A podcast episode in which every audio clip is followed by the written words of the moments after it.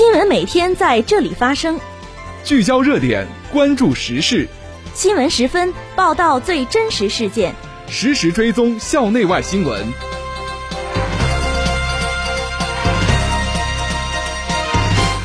听众朋友，下午好，欢迎收听今天的新闻十分。今天是二零二零年十月九号，星期五，农历八月二十三。今天夜间到明天白天，聊城地区天气多云，气温十一度到二十三度。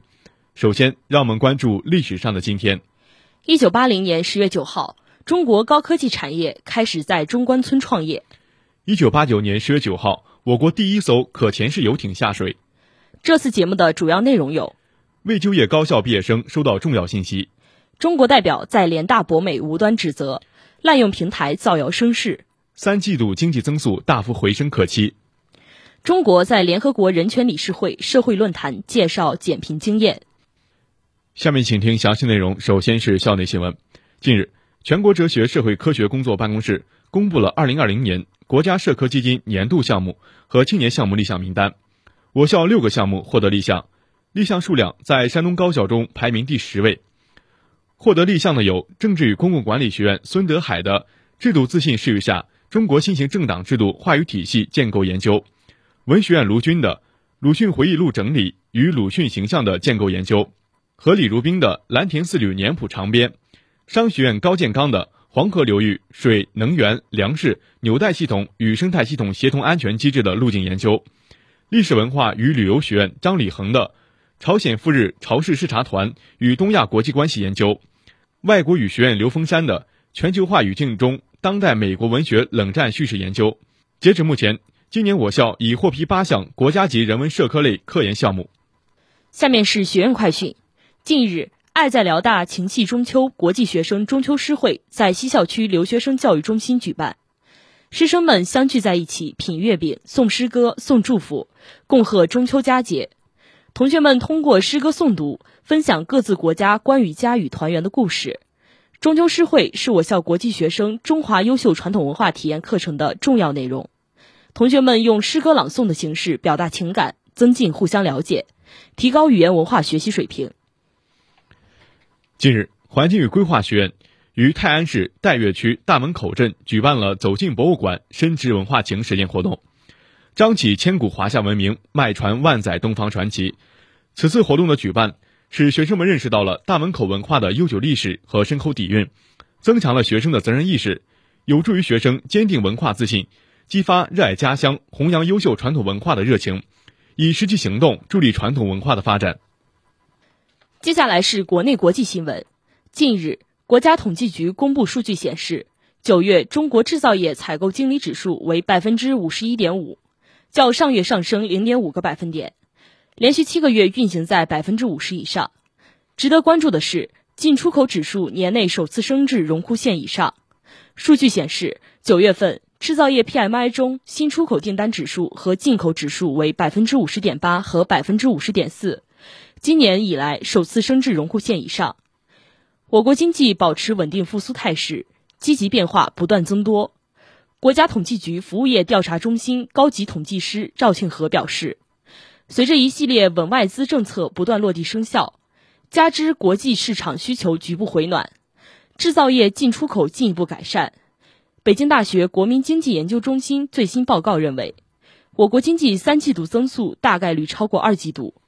预计三季度 GDP 同比增长百分之五点二。十月九号，外交部发言人华春莹就加入新冠肺炎疫苗实施计划答记者问。华春莹指出，十月八号，中国同全球疫苗免疫联盟签署协议，正式加入新冠肺炎疫苗实施计划。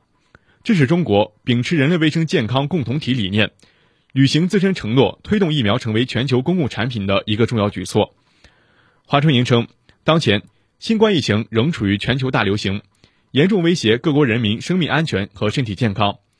确保发展中国家有平等机会获取适合、安全和有效的疫苗，是中国一直关注的重点。中方郑重承诺，中国疫苗研发完成并投入使用后，将作为全球公共产品，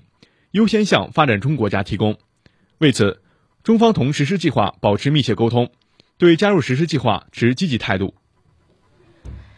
十月八号。联合国人权理事会二零二零年社会论坛在日内瓦开幕，中国国务院扶贫办副主任陈志刚作为嘉宾发表视频讲话，介绍中国减贫经验和成就。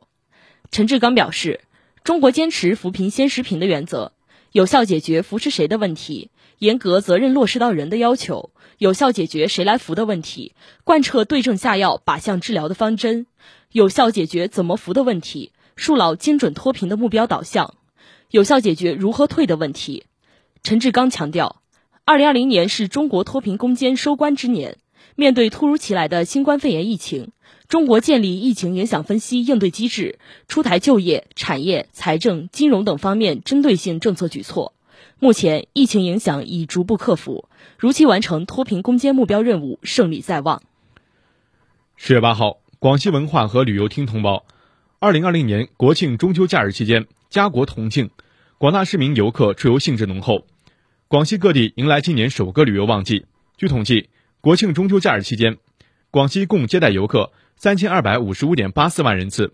按可比口径同比恢复百分之八十五点六，实现旅游消费二百二十四点九零亿元，按可比口径同比恢复百分之八十五点九。广西文化和旅游厅介绍，二零二零年国庆中秋假日是常态化疫情防控下的第一个长假。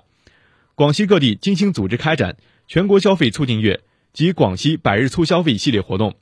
举办丰富多彩的特色文化旅游活动，开展“广西人游广西”“百趟专列进广西”等文化旅游宣传促销活动，有效促进了文化旅游市场消费回补和潜力释放。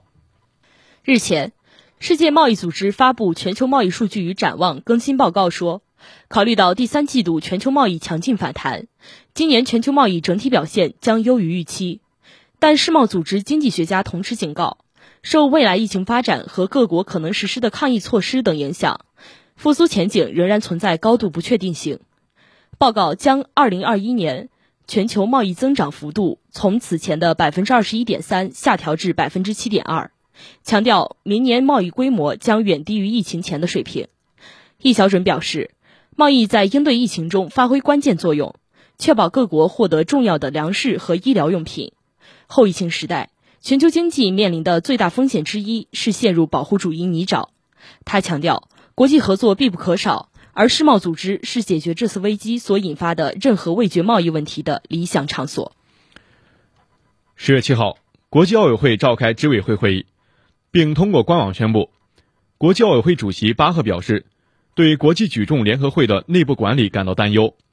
国际奥委会将保留采取进一步行动的权利。包括但不限于重新考虑是否将举重项目列为2024年巴黎奥运会比赛项目。巴赫表示，担忧原因之一在于国际举重联合会改革进展缓慢，在改革过程中缺少对于独立建议的吸纳。另一方面，国际举联内部缺少运动员代表，这一方面绝对需要改进。随后，国际奥委会就麦克拉伦报告发布声明，称国际奥委会近三年来。一直在要求国际举联调整其反兴奋剂系统以适应需要。国际奥委会也在2024年巴黎奥运会中仅将其初步纳入至比赛项目中，视国际举联对自身反兴奋剂系统和项目文化改革的效果而定。听众朋友，今天的新闻时分就为大家播送到这里。编辑叶新池、黄小雪，播音宋新荣、龚雅茹。感谢您的收听，下次节目再会。